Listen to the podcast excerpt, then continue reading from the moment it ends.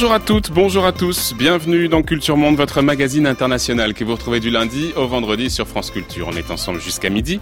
Une émission préparée ce matin par Tiffaine de Roquigny, mais aussi Samuel Bernard, Marguerite Caton, Léa Sabourin, réalisée par Benjamin Hu et mise en onde ce matin par Jacques Hubert.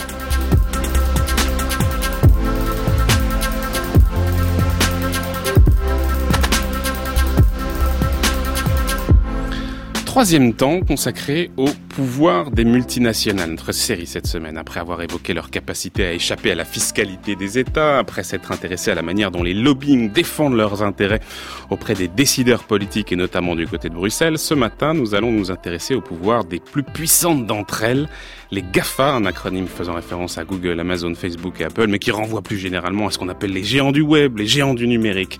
L'hyperpuissance des GAFA menace-t-elle nos démocraties? C'est notre sujet ce matin dans Culture Monde.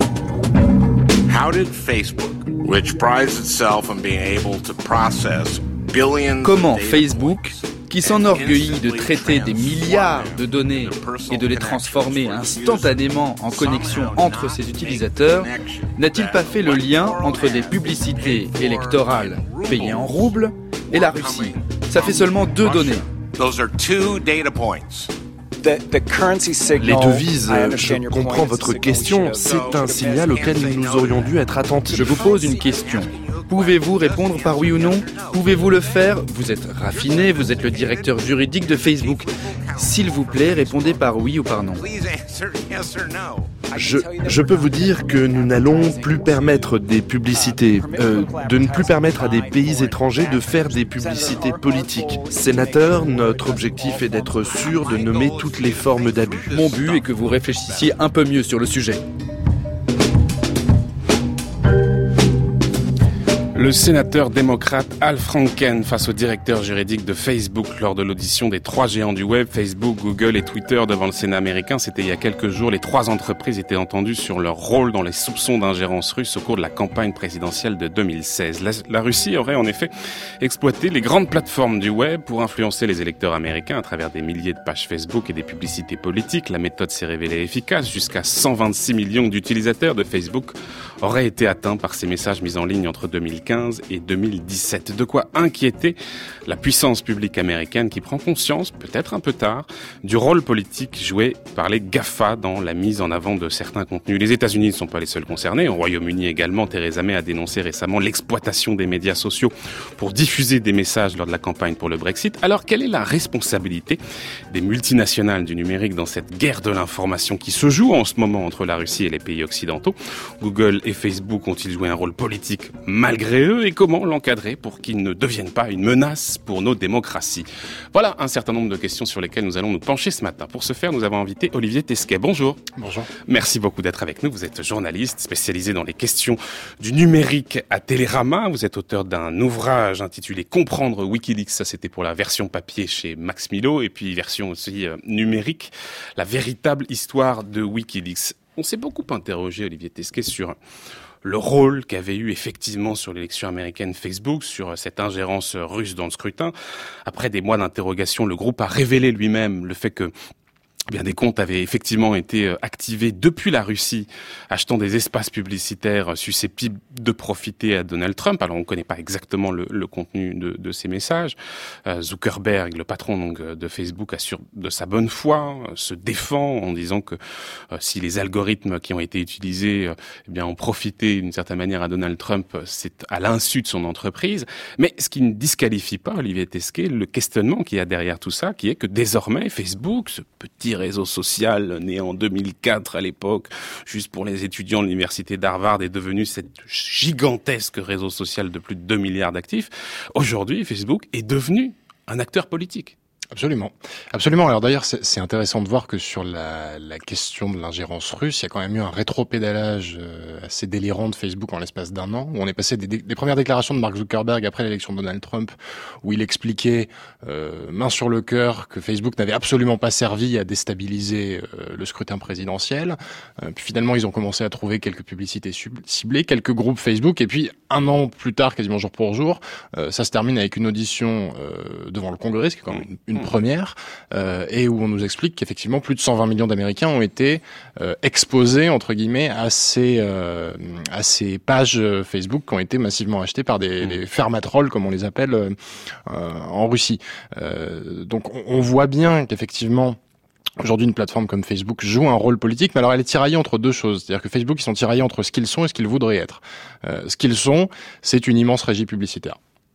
Et quand on a Al Franken qui pose ces questions au Congrès, euh, pourquoi vous n'avez pas vu venir? C'est parce que finalement pour Facebook l'argent n'a pas d'odeur. quoi. C'est-à-dire que euh, il y a eu la même problématique avec de euh, de l'achat publicitaire sur Twitter, de l'achat publicitaire sur Google, euh, que ce soit des fermatrolls russes ou euh, des gens qui achètent de la publicité politique de bonne foi entre guillemets. on est sur des logiques commerciales. On est sur des on est sur on est sur des logiques commerciales. Alors c'est un peu le problème parce que quand mm. vous êtes une régie publicitaire mais que par ailleurs vous donnez des discours à tout bout de champ en disant on veut changer le monde et on veut changer le monde bien évidemment, bien évidemment euh, en l'améliorant, en disant qu'on est les vecteurs du progrès social, etc. Bah, à un moment, il commence à y avoir une forme de distorsion euh, entre la réalité et la projection qu'on fait de soi. Alors, on viendra dans un deuxième temps, si vous le voulez bien, Olivier Tesquet, justement à ce projet politique, si on peut dire qu'il y a, euh, qu'il y aurait derrière les GAFA. C'est la première fois que ces entreprises sont entendues dans le Congrès dans une affaire qui n'est pas liée à la question de la fiscalité. Ils ont déjà été entendus sur ce point-là. Là, c'est vraiment une question vraiment purement politique. Est-ce que vous avez le sentiment quand même que cette prise de conscience est assez tardive de la part des responsables politiques? Et si c'est le cas, qu'est-ce qui pourrait l'expliquer? On a été, ils ont été, ces responsables américains, aveuglés d'une certaine manière parce que représentaient les GAFA? Alors c'est vrai que, on va dire, dans la classe politique au sens très large, que ce soit ici euh, ou ailleurs, euh, donc en France, aux États-Unis, mmh. euh, il y a longtemps eu une méconnaissance de la chose numérique au sens euh, très large. il y a beaucoup de responsables politiques qui serinent là aussi à tout bout de champ qu'on est dans une phase de transition numérique, de révolution numérique. Et en fait, ils oublient de se rendre compte que c'est une révolution numérique dans laquelle on, on baigne depuis une bonne vingtaine d'années. Mmh. Donc effectivement, on se réveille relativement tard et il se réveille euh, à un moment où ces entreprises-là ont déjà acquis un poids euh, qui rend les choses problématiques. Euh, c'est-à-dire qu'on n'est plus dans la régulation a priori, c'est-à-dire est-ce qu'on décide par exemple qu'aujourd'hui Internet, au même titre que l'eau et l'électricité, est un, commun, un bien commun dont on devrait tous jouir avec un certain nombre de règles? Est-ce que c'est un service public quasiment, pour, pour forcer un peu le trait? Euh, On n'en est plus à se poser ce genre de questions. Aujourd'hui, on est dans une espèce de régulation a posteriori euh, sur des paramètres euh, sur les politiques sur lesquels ils ont assez peu la main. C'est-à-dire qu'aujourd'hui, quand vous allez demander à Facebook, vous pouvez les auditionner au Congrès en leur demandant pourquoi vous avez eu des, des, des publicités euh, russes sur votre plateforme pendant la campagne présidentielle américaine. Eux vont passer leur temps à se réfugier derrière ce secret industriel qu'est la conception de leur algorithme. Mmh. Euh, et il y a un manque de transparence assez flagrant de ces entreprises-là. Et l'autre réalité, c'est que les pouvoirs politiques, se réveillant tard, sont mmh. dans un rapport de force euh, dans lequel ils sont pas gagnants aujourd'hui. On va revenir sur cette question des algorithmes et toutes les, les, les, problématiques que ça pose. Mais euh, Facebook et d'ailleurs Twitter se sont engagés justement à, à, peut-être plus de transparence. Alors pas sur les algorithmes, mais sur la provenance des publicités politiques euh, qui, qui, ont été là, euh, euh par exemple, utilisées lors de, de la campagne. Est-ce qu'on peut croire effectivement en, en, en cette, euh, cette prise de conscience des enjeux pour le coup politiques de la part de Facebook et est-ce qu'on peut vraiment s'attendre à ce qu'ils prennent des mesures adéquates? Alors, j'aurais presque peur de, de qu'on tombe dans l'excès inverse aujourd'hui. C'est-à-dire que j'ai observé avec euh, intérêt euh, euh, les mesures qui ont été annoncées à la suite de ces révélations successives, parce que ça c'est un flot ininterrompu aux États-Unis sur l'ingérence russe dans la campagne présidentielle. Euh, Twitter a annoncé qu'ils allaient retirer de leur régie publicitaire euh, Today et Sputnik, qui sont les deux, on va dire les deux organes de propagande médiatiques, voilà, mmh. du, du, du, Kremlin. On peut dire euh, organes de propagande. On peut dire organes de propagande, mmh. absolument, oui, parce que c'est financé directement par le par le Kremlin. Euh, Google a annoncé qu'ils allaient euh, les sortir de Google News un peu pour les mêmes pour les mêmes raisons, et Facebook bah, a promis qu'effectivement ils allaient être beaucoup plus vigilants. faudrait pas que au prétexte qu'effectivement il y ait une prise de conscience politique chez ces entreprises-là, euh, ils deviennent des bras armés d'un soft power euh, américain hmm. euh, non plus. Quoi. Donc il y a, y a, un équilibre à trouver. Et en même temps, s'ils le font pas, Et en même leur pend au nez des décisions politiques. Je crois qu'il y a déjà une proposition de loi. Alors tout ça est encore dans les tuyaux, c'est pas décidé, mais justement pour obliger ces acteurs à contrôler davantage les publicités à caractère politique. Bien sûr, bien sûr. Si elles ne le font pas, ça leur sera imposé. Sont, ils sont pris dans un dans un étau et ils sont obligés de se poser des questions sur eux-mêmes, euh, qui, malgré les promesses formulées depuis déjà assez longtemps, euh, comme comme je le disais un peu en propos liminaire sur le le, on va dire la volonté de changer le monde, etc. Ils se sont jamais interrogés sur le, le comment on change le monde ou pour, pour en faire quoi. Euh, moi, je me souviens d'une discussion avec euh, avec Evgeny Morozov, qui est l'un des, intellectuels un peu sur ces sur ces questions-là, qui est très critique vis-à-vis des grandes euh, des grandes plateformes. Euh, et il me disait, mais les, les géants de la Silicon Valley, ils ont absolument pas le temps de changer le monde. Tout ce qu'ils peuvent faire, c'est améliorer leur quotidien. Donc on est quand même sur des, des, des, des priorités qui sont pas exactement, euh, pas exactement euh, identiques. Euh, et ces entreprises-là, euh, alors découvrent en marchant un petit peu, et aujourd'hui se retrouvent dans une situation où elles sont obligées de se penser non plus en tant que simple régie publicitaire, entreprise multinationale, etc., mais aussi en tant mmh. qu'acteur à part entière du jeu démocratique. Alors c'est particulièrement vrai sur Facebook, qui est un vecteur d'information aujourd'hui euh, incontournable. Alors justement, vecteur d'information, peut-être Olivier Tesquet, pourrions-nous faire un tout petit peu de pédagogie, euh, parler justement des algorithmes, parce qu'au cœur de la critique formulée à l'égard de Facebook, ce qu'on appelle le newsfeed. Alors au départ, c'est un outil qui permet d'organiser un peu la masse euh, des posts qui sont diffusés chaque jour sur le réseau social, mais derrière, on a un algorithme par lequel, à partir d'un certain nombre de critères, beaucoup de critères, on vous propose des posts qui sont jugés pertinent pour vous, y compris d'ailleurs des articles de presse euh, qu'on sélectionne et euh, qui ont en réalité plutôt tendance, en tout cas cette sélection a tendance à, vous conforter finalement dans, dans vos positions. Alors qu'est-ce qui pose problème très concrètement dans cette manière de trier et de guider ce guide informationnel euh, et en quoi est-ce qu'on peut dire qu'il y a derrière Olivier Tesquet une forme de dévoiement de l'information? Alors, ce qui est problématique dans les algorithmes, c'est euh, en premier lieu leur manque de, de transparence. Euh, je vais faire un parallèle, c'est-à-dire que dans une démocratie, en France par exemple, quand vous élaborez la loi, euh, il y a une délibération qui est publique. On a des débats à l'Assemblée contradictoires, on décide du chemin qu'on doit prendre, on n'est pas toujours d'accord, euh, mais on a quand même une certaine visibilité sur euh, le processus. Avec les GAFA, euh, et Facebook en particulier, euh, on est dans un schéma où l'élaboration d'une norme se fait, parce que ce serait l'équivalent d'une loi chez eux, euh, se fait au sein d'une entreprise euh, privée euh, et qui donc n'est pas du tout dans la délibération publique. C'est-à-dire que des ingénieurs chez Facebook vont décider de manière discrétionnaire quel contenu doivent, devraient, euh, sont, mis en, sont mis en avant.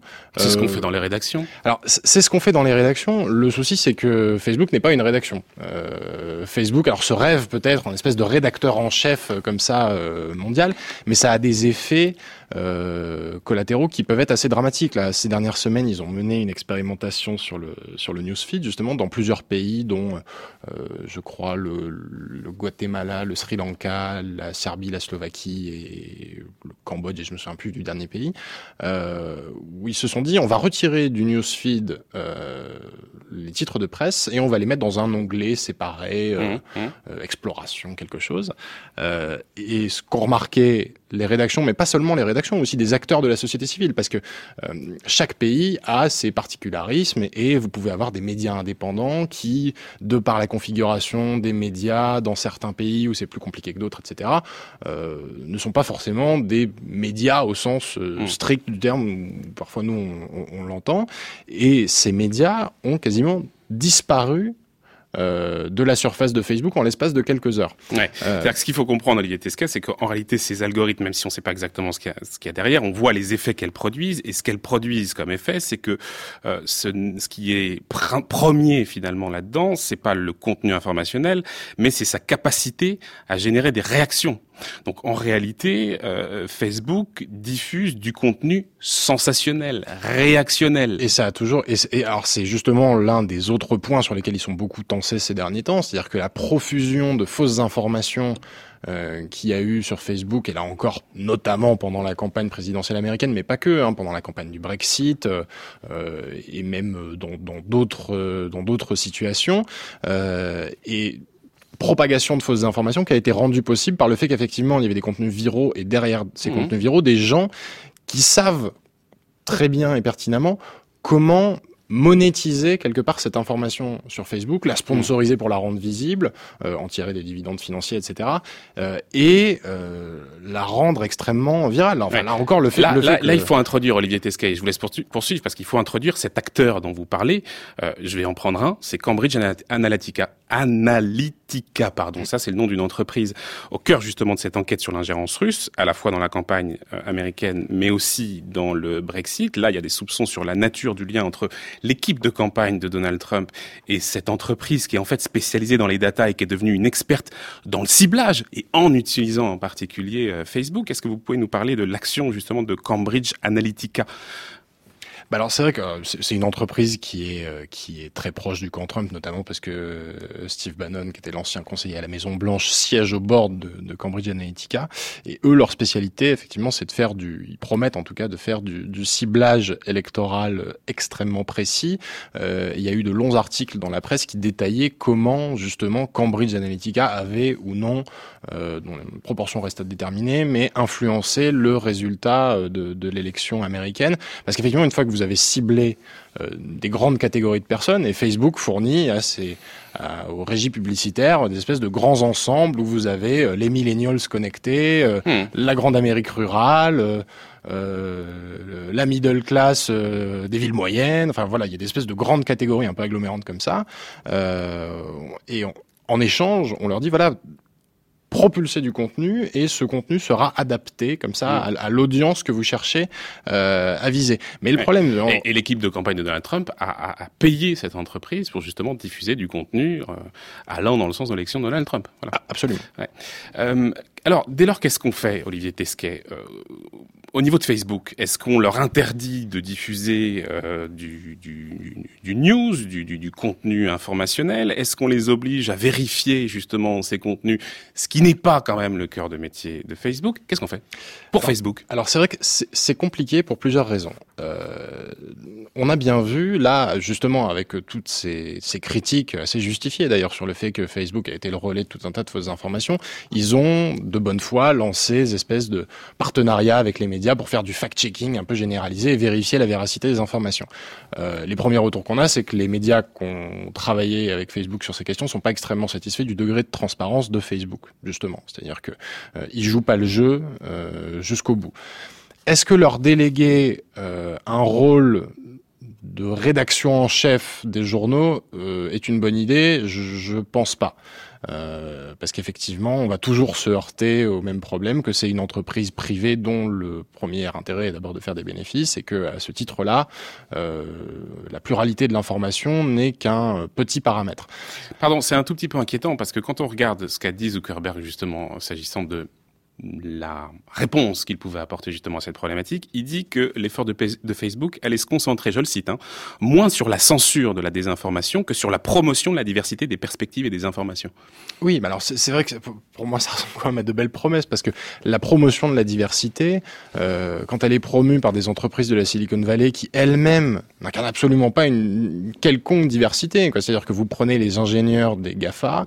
Euh, 70 à 80 à 85% des ingénieurs sont des hommes blancs diplômés de grandes universités. Donc après dire on, on va faire la promotion de la diversité quand vous êtes vous-même euh, le, le reflet d'un esprit comme ça de, de, de, de et de l'idéologie californienne de la Silicon Valley et d'un esprit de fraternité, etc. C'est, extrêmement euh, compliqué. Après, je, je, je voudrais dire un mot quand même Je vous en prie. sur, sur deux petites choses.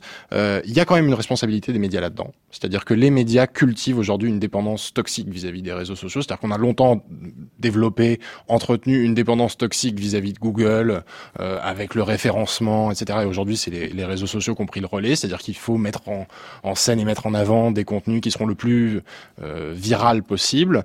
Euh, et ensuite, il y a une responsabilité des pouvoirs politiques euh, qui ont quelque part démissionné. C'est-à-dire que on est aujourd'hui dans une situation où la fonction politique est tellement dévaluée euh, que c'est ces entreprises-là qui euh, qui prennent un peu le, Mmh. le relais. Euh, quand on, quand on a, par exemple, je, je finis euh, la, en petite incise, euh, on a beaucoup parlé, notamment dans la presse américaine, mais pas que, de la possibilité de voir Mark Zuckerberg être candidat à l'élection présidentielle. On va y venir, on va y venir, on va y venir. si on y vient, je vais peut-être pas euh, spoiler tout de suite, mais non, mais en revanche, par contre, ce que vous venez de dire, pardonnez-moi de vous, vous couper, et je vous promets qu'on va revenir justement à cette possible candidature, mais euh, vous parlez de la responsabilité des politiques et puis de la responsabilité des médias. Est-ce que les médias, c'est la réponse à la question que je voulais vous poser, qui est celle que qu'est-ce qui s'est passé? C'est-à-dire que euh, je vous aurais invité il y a euh, cinq ans, six ans, au moment des révolutions arabes, on aurait dit oh là là, les réseaux sociaux c'est formidable, ça a permis de rassembler les conditions de l'émergence de grands mouvements sociaux, ça participe d'une forme de démocratisation, mets trois séries de guillemets euh, d'un certain nombre de pays. On s'attendait même à ce que peut-être du côté de la Chine, ces réseaux sociaux bien permettent l'effondrement du Parti communiste chinois et peut-être que sais-je l'émergence euh, d'une démocratie chinoise. Et aujourd'hui, euh, on nous dit que finalement ces réseaux sociaux c'est avant tout une menace pour nos démocraties. Et c'est nous qui l'avons formulé comme ça aujourd'hui. Hein. L'hyperpuissance des GAFA menace-t-elle nos démocraties? Qu'est-ce qui s'est passé? C'est la faute des médias? Alors, c'est pas que la faute des médias, évidemment, c'est la faute de tout un tas d'acteurs, mais c'est une faute collective de les avoir laissé prospérer de cette euh, de cette façon-là, quelque part. C'est-à-dire qu'aujourd'hui, on est arrivé dans une situation qui ressemble beaucoup euh, à la situation euh, des grands monopoles pétroliers dans l'Amérique au début du siècle dernier, quoi. C'est-à-dire que on en est à devoir agir de manière assez rapide et immédiate sur des effets qu'on maîtrise assez peu. Vous parliez de Zuckerberg. Écoutez justement. Maintenant, c'est à notre génération de définir un nouveau contrat social. Nous devrions avoir une société qui mesure le progrès, pas seulement avec des indicateurs économiques comme le PIB, mais avec ceux d'entre nous qui trouvent du sens à ce qu'ils font. Nous devons explorer des idées comme le revenu universel pour que tout le monde ait la sécurité d'entreprendre. Nous avons besoin d'une société moins axée sur le blocage ou la stigmatisation. Étant donné que la technologie ne cesse d'évoluer, nous avons besoin d'une société plus concentrée sur la formation continue tout au long de notre vie. Bien sûr, offrir la possibilité à chacun de poursuivre son objectif ne sera pas gratuit. Les gens comme moi devraient payer pour cela. Beaucoup d'entre vous vont très bien s'en sortir et vous devriez faire de même. Voilà, visiblement très concerné par la disparition de nombreux emplois dans un futur proche, Mark Zuckerberg a abordé, c'était le 25 mai dernier, devant les nouveaux diplômés de l'université d'Harvard, l'idée de la mise en place d'un revenu universel. Euh, on voit que Zuckerberg, de plus en plus, euh, donne son opinion dans le débat public. Euh, plusieurs fois, il s'est exprimé euh, contre la politique de Donald Trump, notamment sur les questions migratoires. Par, par ailleurs, il a embauché très récemment l'ancien directeur de campagne de Barack Obama, David Plouffe. il a aussi embauché d'anciens conseillers d'Hillary Clinton. Il s'est lancé dans une grande tournée américaine à la rencontre des Américains. Euh, il est en train doucement, en tout cas c'est ce qui semble euh, apparaître, de se construire une carrure de candidat possible pour le Parti démocrate. Que vous inspire cette hypothèse? Alors deux choses. Euh, moi, je me demande si on n'a on pas commencé à, parler de cette idée de la candidature comme ça de Zuckerberg en 2020 parce qu'on est justement face à une situation de la dévaluation totale du politique. Est-ce que c'est parce que euh, Zuckerberg est un candidat crédible à la présidence américaine ou est-ce que c'est euh, le fait que la fonction politique aujourd'hui a été tellement dévaluée que Zuckerberg peut se poser comme ça en candidat, euh, hmm. en candidat euh, légitime à, un scrutin. C'est aussi peut-être parce qu'il a tous les outils en place, il est connu, il est très riche, et il a un outil merveilleux qui s'appelle Facebook qui peut lui permettre de gagner. Absolument, mais mais en même temps, est-ce qu'aujourd'hui il, a presque pas autant de pouvoir en étant à la tête de Facebook qu'en étant à la tête d'un pays Quoi, c'est c'est la question, euh, c'est la question que je me pose. Euh, après, alors il y a aussi euh, quand je l'entends parler de nouveaux contrats sociaux, du revenu universel, euh, qui fait sa tournée des États-Unis, etc. Je, je pense qu'il est aussi, s'inscrit dans une espèce de longue filiation euh, du philanthro-capitalisme euh, à l'américaine avec des des Andrew Carnegie, des Rockefeller, etc. Donc ou même des Bill Gates hein, pour pour remonter euh, pour remonter moins loin.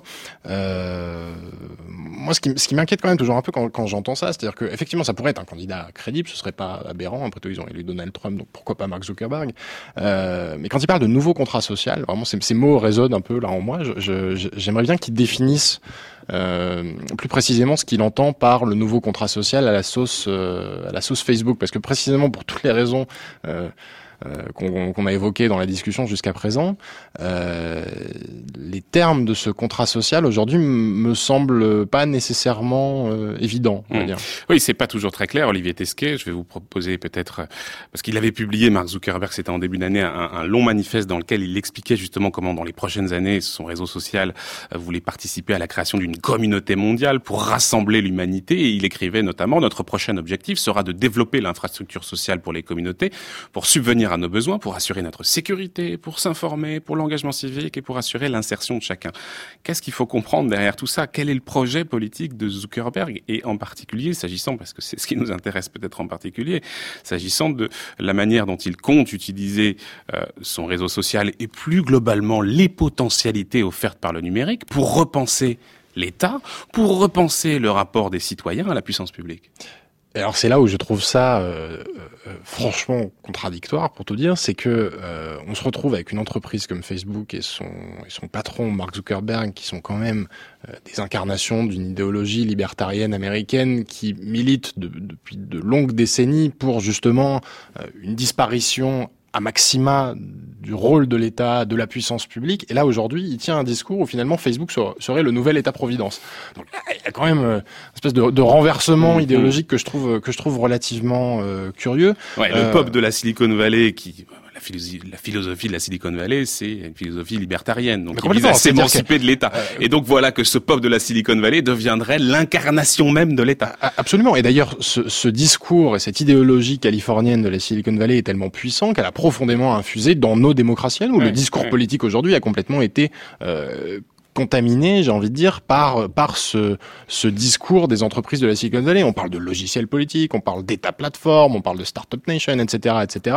Euh, et au final, on se retrouve tous individuellement à gérer nos vies comme des entrepreneurs. Mais ce qui a toujours été l'objectif de ces entreprises-là, on gère alors on gère nos petits likes, on gère notre réputation, on gère notre vie numérique au sens large avec des, tout un tas d'indicateurs. Euh, Lui-même parlait d'indicateurs de, dans son dans son dans son discours. Euh, et à partir de là, et à partir du moment on a, posé ce, cadre-là, euh, j'ai quand même toujours un peu de mal à entendre mm. une entreprise comme Facebook effectivement se présenter comme le relais naturel euh, d'États et de structures euh, institutionnelles qui aujourd'hui sont en déshérence. Parce que peut-être sa stratégie, c'est tout simplement de privatiser au maximum cet État oui, bien sûr, mais je pense, je pense que, l'un des, des, objectifs de ces grandes entreprises, alors pour le coup peut-être Facebook un peu moins que les autres, mais euh, que ce soit Google, que ce soit Microsoft, ils ont déjà une emprise considérable sur euh, ce qui était des services publics qui sont devenus euh, de voie de fait privatisés et qui maintenant sont monopolisés par ces entreprises-là. Le pouvoir des multinationales, c'est notre sujet ce matin. Cette semaine, toute cette semaine dans Culture Monde, aujourd'hui, l'hyperpuissance des GAFA menace-t-elle la démocratie? C'est la question qu'on se pose aujourd'hui avec Olivier Tesquet. France Culture, Culture Monde, Florian Delorme. Silicon Valley la Silicon Valley et les entreprises de pointe que l'on aime et déteste tous, uh, Google, Apple, Twitter, font de plus en plus partie de uh, notre vie. On ne parle plus uniquement de médias et de communication, mais aussi de fournisseurs de solutions par rapport à la façon dont on doit vivre.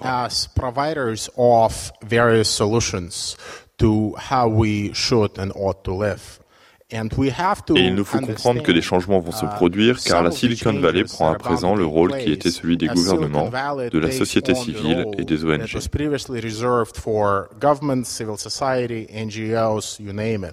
Voilà, chercheur intellectuel américain d'origine biélorusse. Euh, Olivier Tesquet, vous reconnaissiez, disiez-vous, hors antenne, l'accent biélorusse, spécialiste des implications politiques et sociales du progrès technologique et du numérique, auteur notamment de Pour tout résoudre, cliquez ici, dans lequel il évoquait l'aberration du solutionnisme technologique, c'est-à-dire ce discours des, des, chantres de la Silicon Valley qui veulent nous faire croire que grâce à Internet et aux nouvelles technologies, eh bien tous les aspects de notre vie vont être améliorés et que la plupart des problèmes du monde vont disparaître on va accueillir un nouvel invité, c'est Jean-Hervé Lorenzi. Bonjour. Bonjour. Merci beaucoup d'être avec nous. Vous êtes professeur à l'Université Paris-Dauphine, président du Cercle des économistes et vous avez également écrit un ouvrage autour de ces questions, en l'occurrence avec Michael Bérébi, L'avenir de notre liberté, faut-il démanteler Google et quelques autres, qui est paru chez Erol? Alors on va euh, se garder quelques instants, si vous voulez bien, la question du démantèlement, mais euh, dans votre ouvrage, alors vous reconnaissez évidemment les extraordinaires potentialités dont sont porteuses les nouvelles technologies, mais vous dénoncez aussi une vision naïve, dites-vous, et simpliste de l'Éden technologique, celui où les politiques s'effacent devant les nouveaux prophètes de la technologie qui dessinent pour nous le monde qu'ils veulent pour eux.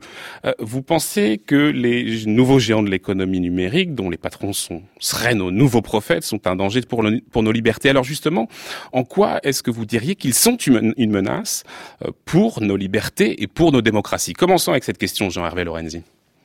Bah, au fond, euh, eux me posent moins de problèmes que la, au fond, que la faiblesse de, de nos sociétés civiles euh, et de, donc de nos politiques qui, euh, confrontés au à un monde très très difficile à décrypter, là, moi je suis un économiste donc je suis particulièrement sensible à l'idée que l'incertitude n'a jamais été aussi forte sur l'avenir du monde, sur l'avenir technologique, sur les emplois, sur tout ce qu'on peut imaginer.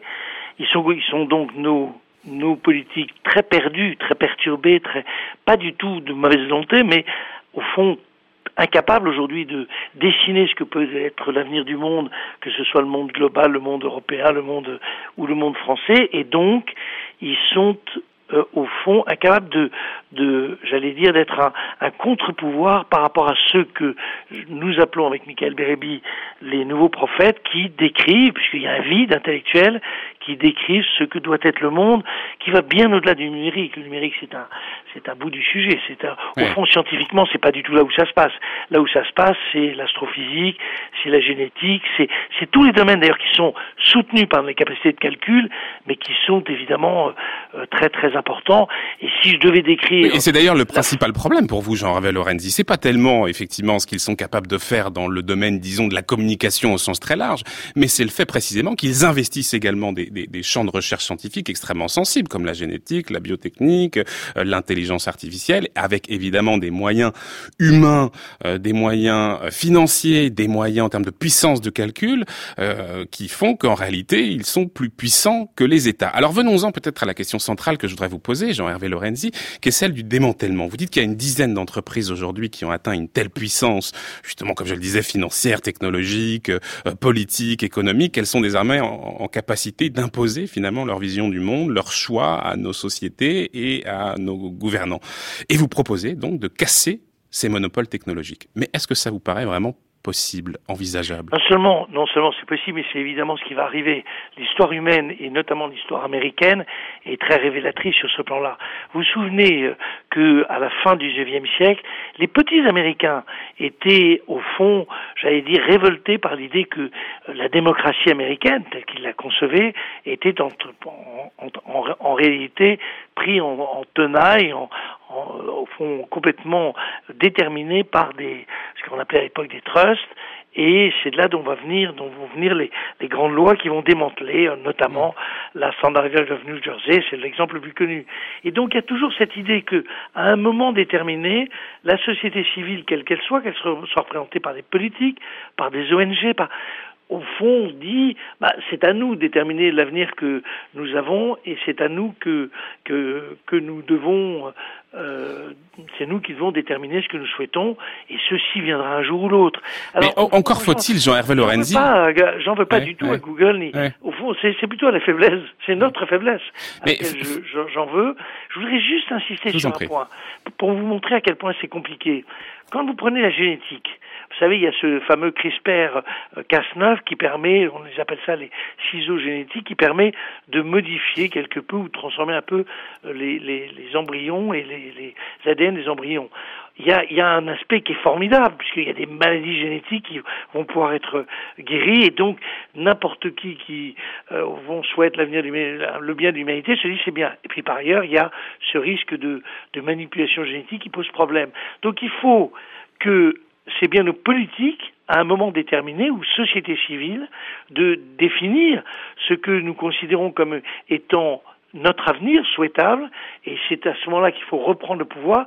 Ma conviction, et je reviens à votre question, c'est que ceci viendra. Je suis un, désespérément un optimiste, et je crois que je ne sais pas d'où ça viendra, mais euh, que viendra le moment où, de manière pacifique, on va dire, à des entreprises qui sont des entreprises très tentaculaires sur un plan conceptuel, sur un plan de de, projection de ce que doit être l'humanité, hmm. pour dire vous êtes formidable, mais simplement bah, vous pouvez pas traiter tous les sujets de l'humanité. Oui, mais enfin tout ça peut pas se décider simplement en disant, comme vous dites, vous êtes formidable, mais on va vous démanteler. Euh, encore une question, Jean-Hervé Lorenzi, et je fais réagir Olivier Tesquet, parce que euh, la question qui se pose, c'est aussi est-ce qu'on peut le faire ce démantèlement?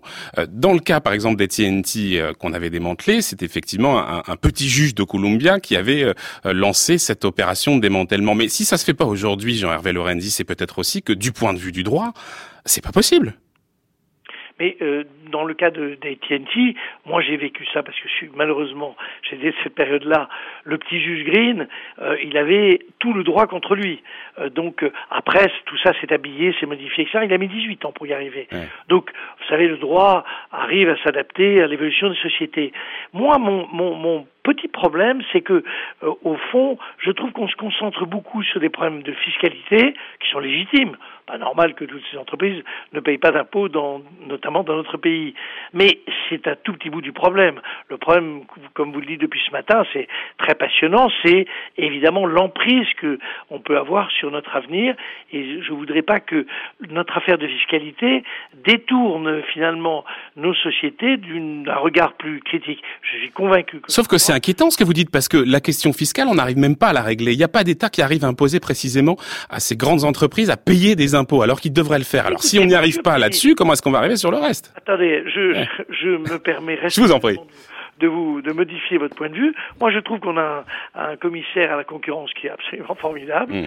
et qui n'a peur de rien. Alors c'est nous qui avons peur. On a, il se trouve qu'on a réussi euh, euh, le. Enfin bon, je vais pas rentrer dans les débats juridiques français, mais je dois dire que je suis parfois un peu surpris de nos propres décisions. Mais euh, mais ça va avoir lieu.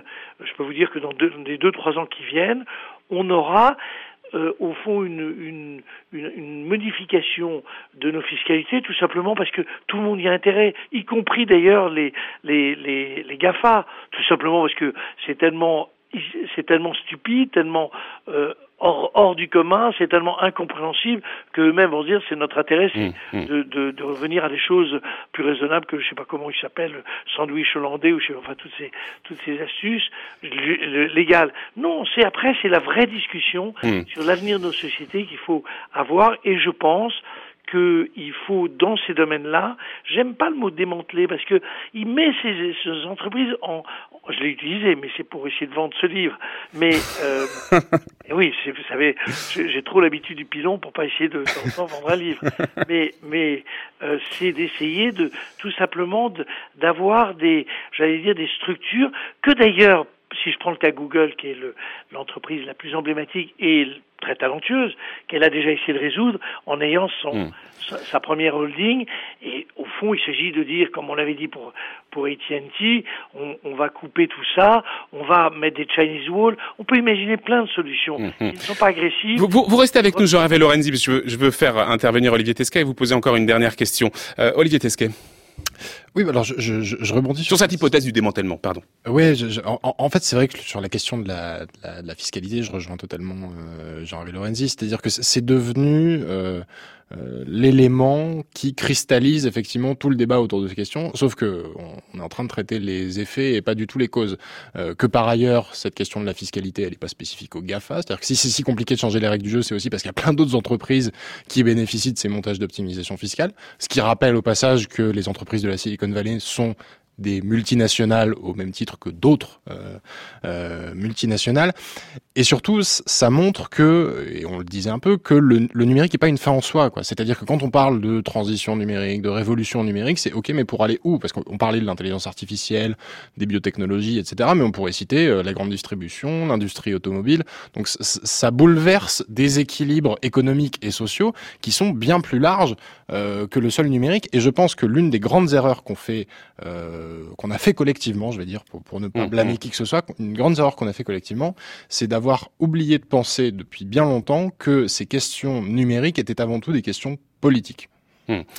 Et des questions également philosophiques, on l'abordera dans quelques instants avec Antoinette euh, Rouvroy. Mais d'abord, une dernière question, Jean-Hervé Lorenzi, si vous le permettez.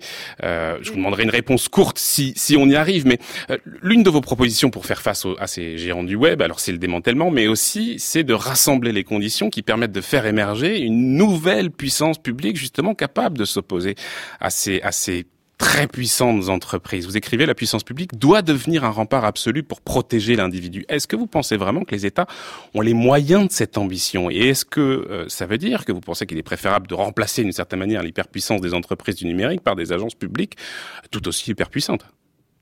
Contrebalancer. J'aime bien cette idée. Au fond, moi, je mets pas au pilori ces entreprises. Ils sont, ils sont très forts, et tant mieux, et on en bénéficie. Donc, c'est pas le sujet. Le sujet, c'est la faiblesse de l'autre côté. Donc, mon idée, enfin, l'idée que nous défendons avec Michael Bérébi, c'est de se dire, on contrebalance. On essaye de, on d'abord, évidemment, on règle cette histoire, euh, j'allais dire, de 10 éléments de fiscalité qui est surréaliste, mais comme, parce qu'il a dit, c'est, comme ça couvre beaucoup d'autres entreprises, c'est là où ça va, euh, ça va bouger, et pas des entreprises qui sont aussi talentueuses que, les GAFA, et surtout avoir au niveau mondial, au niveau européen, au niveau français, de l'extrême compétence. La commissaire européenne, elle est très forte. Et c'est elle qui, finalement, elle, c'est ça la réponse. il faut être aussi fort qu'eux. Il faut être, alors il faut euh, totalement, euh, j'allais dire, sortir de cette espèce de vision d'Éden technologique, le monde, les aveugles verront, les, etc. Enfin, toutes les, les stupidités qu'on peut entendre. Il faut discuter, évidemment, qu'un progrès technologique, il est formidable, mais maintenant, il faut mm. que le, la, le public, la société civile, les, les, les pouvoirs politiques reprennent leur place. Ils l'ont complètement abandonné, ils sont pas au niveau. Et c'est ce qu'est en train de faire, justement, euh, Margaret euh, Vestager, puisqu'elle, elle considère que les gens du web, justement, détruisent la démocratie, je prends ces termes, en adoptant des comportements de concurrence déloyale et elle appelle à faire revenir notre démocratie, à la renouveler parce que la société, dit-elle, c'est d'abord des gens, pas des technologies. Merci Jean-Hervé Lorenzi d'avoir été avec nous. Je rappelle votre ouvrage avec Michael Bérébi, L'avenir de notre liberté, faut-il démanteler Google et quelques autres? Points d'interrogation qui est paru chez Erol. On va retrouver une nouvelle invitée, c'est Antoinette Rouvroy. Bonjour Antoinette Rouvroy. Bonjour. Merci beaucoup d'être avec nous. Vous êtes juriste, philosophe du droit, chercheuse au Fonds national de la recherche scientifique belge et vous êtes rattachée au Centre de recherche, information, droit et société de l'Université de Namur. Vous intéressez donc aux enjeux euh, philosophiques, politiques, juridiques de la numérisation du monde, appelons-la comme ça. Alors on a beaucoup évoqué, on en parlait tout à l'heure avec Olivier Tesquet, euh, les effets euh, que les algorithmes peuvent avoir sur notre accès à l'information en triant le contenu pour le personnaliser d'une certaine manière en fonction de la cible. C'est un phénomène qu'Elie Parisier, qui est un activiste et militant Internet, avait qualifié de bulle de filtre, c'est-à-dire l'isolement produit pour chaque internaute qui aura finalement une version, disons, personnalisée du web, quasiment unique. En réalité, entre notre voix, en 2017, on est bien loin de cet Internet comme espace d'échange et de mise en relation qu'on nous avait vendu c'est moins un espace en partage qu'un espace partagé, fragmenté, une, fragmentation qui permet justement de tirer des avantages économiques pour le coup.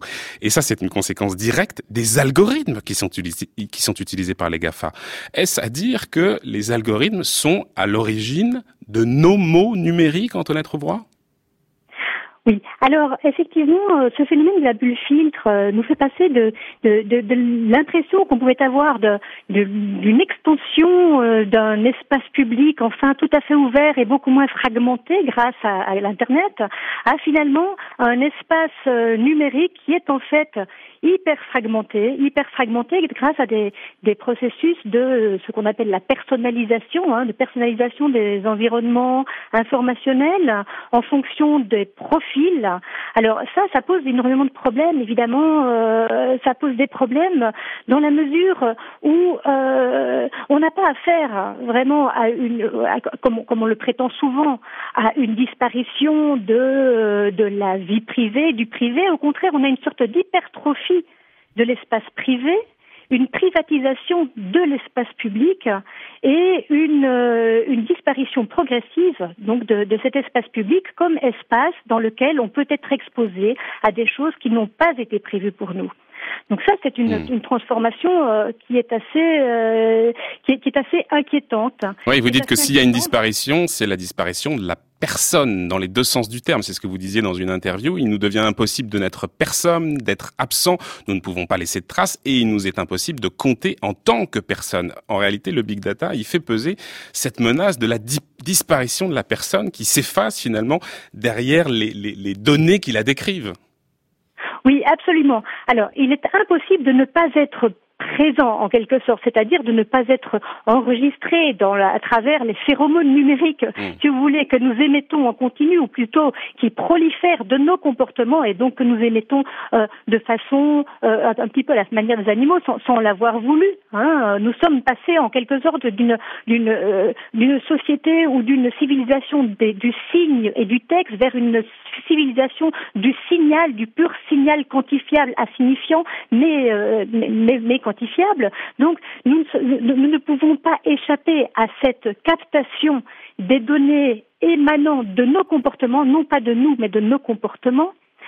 Mais il nous est tout aussi bien impossible euh, d'être présent en ce sens qu'on a affaire ici à une captation à une captation de nos signaux, des signaux que nos comportements émettent, sans que nous, nous ayons nous-mêmes l'occasion de rendre compte de nos motivations, euh, des raisons pour lesquelles nous cliquons sur tel lien plutôt que sur tel autre, des raisons pour lesquelles nous fréquentons telle personne plutôt que telle autre, etc. C'est la capacité de rendre compte de nous-mêmes et donc en fait, de formuler pour nous-mêmes et pour autrui nos propres motivations, y compris les motivations politiques, mmh, mmh. Euh, qui disparaît. Ouais. Antoinette Revroy, euh, et puis je ferai réagir euh, Olivier euh, Tesquet, mais finalement ce qu'on comprend très bien, c'est que les, les, les données conduisent à une forme d'effacement du sujet. Finalement, notre propre réflexion importe peu puisque tout est contenu dans les données, que nos choix sont prédits quasiment par les algorithmes, en tout cas très largement conditionnés. Mais en même temps, tout ça n'est pas si nouveau. Euh, Antoinette euh, Rouvroy, les individus se sont toujours décidés en fonction de ce qu'ils savent, en fonction de leur environnement, en fonction de l'information qui est à leur disposition. Alors, euh, par ailleurs, cette information aujourd'hui, elle est beaucoup plus riche. Mais pourquoi le libre arbitre serait mis à mal finalement par le big data et par les algorithmes Bon, alors je vous rejoins tout à fait. Le libre arbitre total n'a jamais existé. Nous n'avons jamais été maîtres de nos propres motivations. Nous n'avons pas jamais été complètement à la source, à la source de nous-mêmes. Mais ici, ce qui est contourné, ce qui est contourné par ces processus algorithmiques et aussi à travers d'ailleurs des processus qu'on appelle de paternalisme libertarien euh, qui ont été rendus célèbres par euh, Sunstein et Thaler, hein, Thaler prix Nobel d'économie d'ailleurs, hein, qui articule en, fait la puissance des algorithmes, des algorithmes métabolisant des données massives aux acquis de l'économie comportementale. En fait, ce qui est court-circuité, ce sont nos capacités d'entendement et de volonté. C'est-à-dire que c'est un mode de gouvernement des conduites qui n'a plus à présupposer pour fonctionner que nous sommes des, des, êtres doués de raison. Alors, euh, nous ne sommes pas des êtres doués de raison euh, totalement euh, efficaces, etc. Mais, par exemple, le système juridique, le mode de gouvernement par le droit, présuppose et a besoin de présupposer et de s'appuyer mmh, mmh, mmh. sur cette sorte de fiction fonctionnelle d'une rationalité individuelle. Vous voyez ici, on, on, rentre dans, on, le voit sur le, dans le domaine du marketing, par exemple. Hein, on, a, on, a affaire maintenant à, à une sorte d'économie, même plus de l'attention, une économie de la pulsion. C'est-à-dire que ces, ces, dispositifs de profilage qui permettent en fait d'agir par avance sur, sur ce que nous pourrions vouloir consistent en fait non pas à, à, à, réagir aux stimuli numériques que nous envoyons ou que nous émettons, mais réellement à produire pour nous des stimuli numériques qui vont nous faire hmm. réagir sur le mode du réflexe. Olivier Tesquet, ce qui est contourné, nous dit Antoinette Rouvroy, avec ces big data, ce sont nos capacités d'entendement et nos volontés. Bah, en fait, c'est assez curieux parce que quand vous regardez les algorithmes, quand on vous les présente, euh, Prenons un, alors prenons un exemple vraiment très euh, pragmatique euh, sur les algorithmes de recommandation des euh, plateformes de streaming en, en, ligne sur la musique, par exemple. on vous donne une impression de choix infini. C'est-à-dire que euh, vous êtes dans un monde qui n'a pas de frontières, vous pouvez explorer absolument tout ce que vous voulez, vous avez un accès à la connaissance qui jusqu'à présent était euh, était inaccessible euh, pour un pour un être humain. Sauf que ce qui se cache derrière, c'est plus une illusion du choix qu'autre chose. Euh, Dominique Cardon, qui est sociologue et qui a beaucoup travaillé sur ces questions-là, euh, rappelle souvent que les algorithmes reproduisent des inégalités sociales. C'est-à-dire que les algorithmes, c'est un peu la même, le même principe d'ailleurs qu'avec euh, le big data ou des, des grands concepts comme ça, c'est que on a tendance à penser que ce sont des choses immanentes, tombées du ciel, etc. Alors qu'en fait, ce sont d'abord des outils programmés de la main de l'homme. Alors après, ils sont programmés pour justement euh, apprendre eux-mêmes dans des proportions euh, relatives, mais ils sont quand même programmés de la main de l'homme pour faire un certain nombre de choses. Et on se rend compte, en les étudiant de près, que ces algorithmes, euh, ils récompensent euh, ceux qui ont déjà un capital social ou un capital culturel suffisant pour pouvoir s'en affranchir relativement. Pour rester sur l'exemple des plateformes de streaming musical, si vous écoutez des titres du top 50 en permanence et que votre curiosité ou que votre capital culturel, etc., ne vous emmène pas plus loin, l'algorithme de recommandation de Spotify ou de Deezer, il va vous recommander euh, Beyoncé et Rihanna et ça s'arrêtera à peu près là. Euh, donc on, on, se rend bien Ce compte. Ce que vous voulez dire, c'est que les, finalement les algorithmes ont tendance à aggraver des inégalités sociales déjà présentes. Bien sûr, c'est-à-dire qu'on on nous les vend, on nous les a vendus comme des moyens justement d'abattre quelque part des espèces de cloisons comme ça, de remettre à niveau tout le monde, de d'élargir l'horizon des possibles, de de disséminer la culture euh, ou de disséminer l'accès à l'information, quelle que soit la, la finalité euh, à laquelle ils, ils prétendent. Euh, or, on se rend bien compte que, et Antoinette Rouvroy l'expliquait très bien, on se rend bien compte que ça, ça permet aussi et surtout un espèce de recloisonnement euh, qui, qui, peut être assez toxique, surtout dans un monde où nos démocraties sont déjà pas en, dans un, une santé éclatante. Ouais, chacun dans sa bulle. Exactement.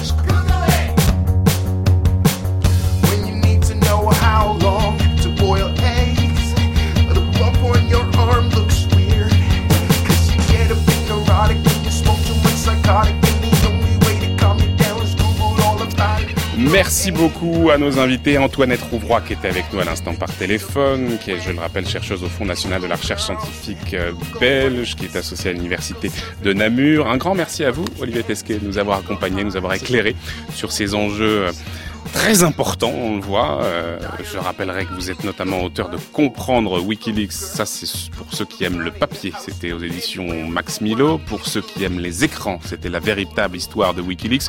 Mais le contenu est le même. Rassurez-nous. Le contenu est le même. Merci beaucoup.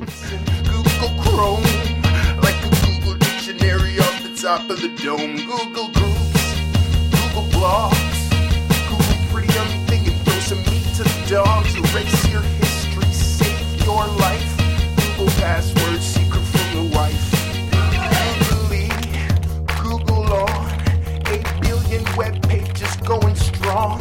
Google gaming. Google Hit du groupe The Fox Heads, label Platinum pour clore cette émission consacrée au GAFA. On poursuivra évidemment demain sur cette série consacrée au pouvoir des multinationales. 11h presque 53 minutes, l'heure de trouver le tour du monde des idées. Le tour du monde des idées Brice Couturier. Bonjour Brice Couturier. Bonjour Florian. Alors vous allez rester, hein, vous, dans le cyberespace dont on parlait à l'instant. L'utilisation militaire du cyberespace est souvent comparée à l'armement nucléaire. Mais le bon sens nous dit qu'il existe une différence de taille. Certaines bombes atomiques peuvent rayer de la carte une région entière une cyberattaque n'a jamais tué personne, Brice. Certes, Florian, certes, mais une société, plus elle est sophistiquée, moderne et complexe, plus elle dépend de l'Internet. On vient de l'entendre, et plus elle devient par conséquent vulnérable à une cyberattaque. C'est la thèse que défend notamment Alexander Klimberg, le directeur du Centre d'études stratégiques de la Haye, dans son livre The Darkening Web, The War for Cyberspace, la toile qui s'assombrit, la guerre pour le cyberespace. Une attaque militaire contre ces infrastructures plongerait un pays moderne dans un chaos total. Non seulement ces systèmes de communication seraient interrompus, mais il en serait de même pour la distribution d'électricité, du système de santé, du maintien de l'ordre. Nous sommes devenus terriblement dépendants du réseau des réseaux. Son interruption serait synonyme de cataclysme économique et social. Les guerres de l'époque moderne visaient à provoquer, vous le disiez, la mort et la destruction dans le camp de l'ennemi. Demain, la cyberguerre aura un tout autre but, le chaos et l'effondrement institutionnelle. Plus les sociétés sont ouvertes et complexes, plus elles sont vulnérables. Exemple, en mai de cette année, le National Health Service, l'équivalent de notre sécurité sociale qui gère l'ensemble du système de santé du Royaume-Uni, a été victime d'une attaque générale. Des saboteurs qui s'étaient infiltrés dans son réseau exigeaient une rançon. 19 500 rendez-vous médicaux durent être annulés ainsi que plusieurs centaines d'opérations prévues. C'est seulement à la fin octobre que les services britanniques ont pu établir avec certitude que l'attaque avait été lancée depuis la Corée du Nord. Ce pays, un État voyou s'il en est, s'est lancé dans plusieurs cyberattaques de ce genre, et pas uniquement contre des États, mais aussi contre des sociétés privées, parfois contre demande de rançon, et cela n'a pas toujours été rendu public. Mais on se souvient de la cyberattaque dont a été victime la firme Sony Pictures en novembre 2014. Le dictateur nord-coréen entendait ainsi empêcher la firme de Culver City de réaliser un film le tournant en ridicule.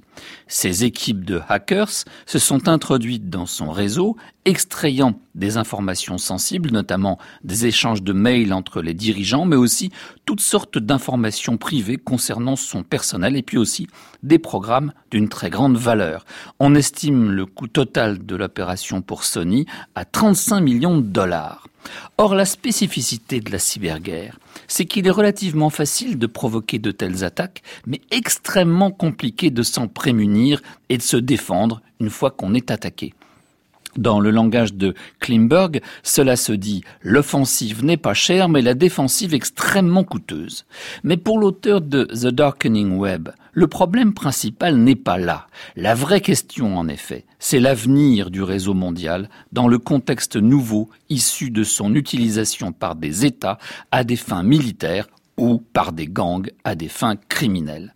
L'Internet s'est développé de manière autonome hors du contrôle des États. Il a d'ailleurs été à ce titre un facteur de libéralisation encore plus puissant que la mondialisation elle-même. Mais il est parvenu aujourd'hui à un tournant dangereux de son existence.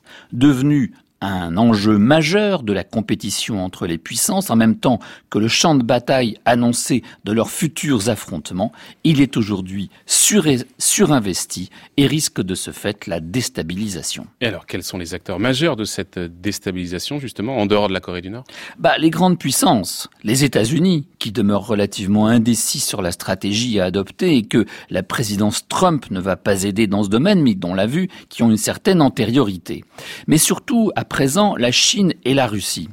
Le Kremlin, écrit Klimberg, mène une stratégie hyper agressive pour la suprématie dans le cyberespace et il y consacre des moyens impressionnants. Cela passe notamment par les désormais fameuses usine à trolls de Poutine, qui inonde les réseaux sociaux du monde de messages favorables aux intérêts russes, selon des angles de propagande fixés en fonction de l'actualité. On inonde les réseaux sociaux de messages orientés. J'en ai été victime moi-même lors de l'invasion de l'Ukraine. Tard le soir, l'un de mes amis Facebook, soi-disant basé en Ukraine, m'alerte en message privé. Les troupes de l'OTAN ont débarqué ce soir à Kiev, préviens tes amis.